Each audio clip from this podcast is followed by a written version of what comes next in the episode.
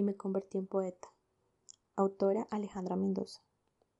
Y me convertí en poeta a ver si en alguno de mis extensos versos te olvidaba, a ver si alguna frase te asesina por mí.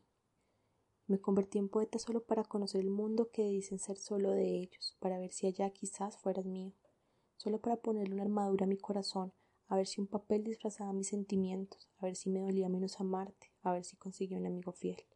Por primera vez fui consciente de ser poeta, todo para buscar excusas para ser feliz, todo para inventar tu amor.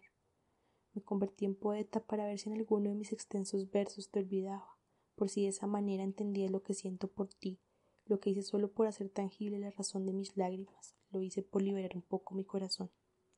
Me convertí en poeta para ver si alguna confesión inesperada, transformada en poema, hacía el favor de asesinarte por mí.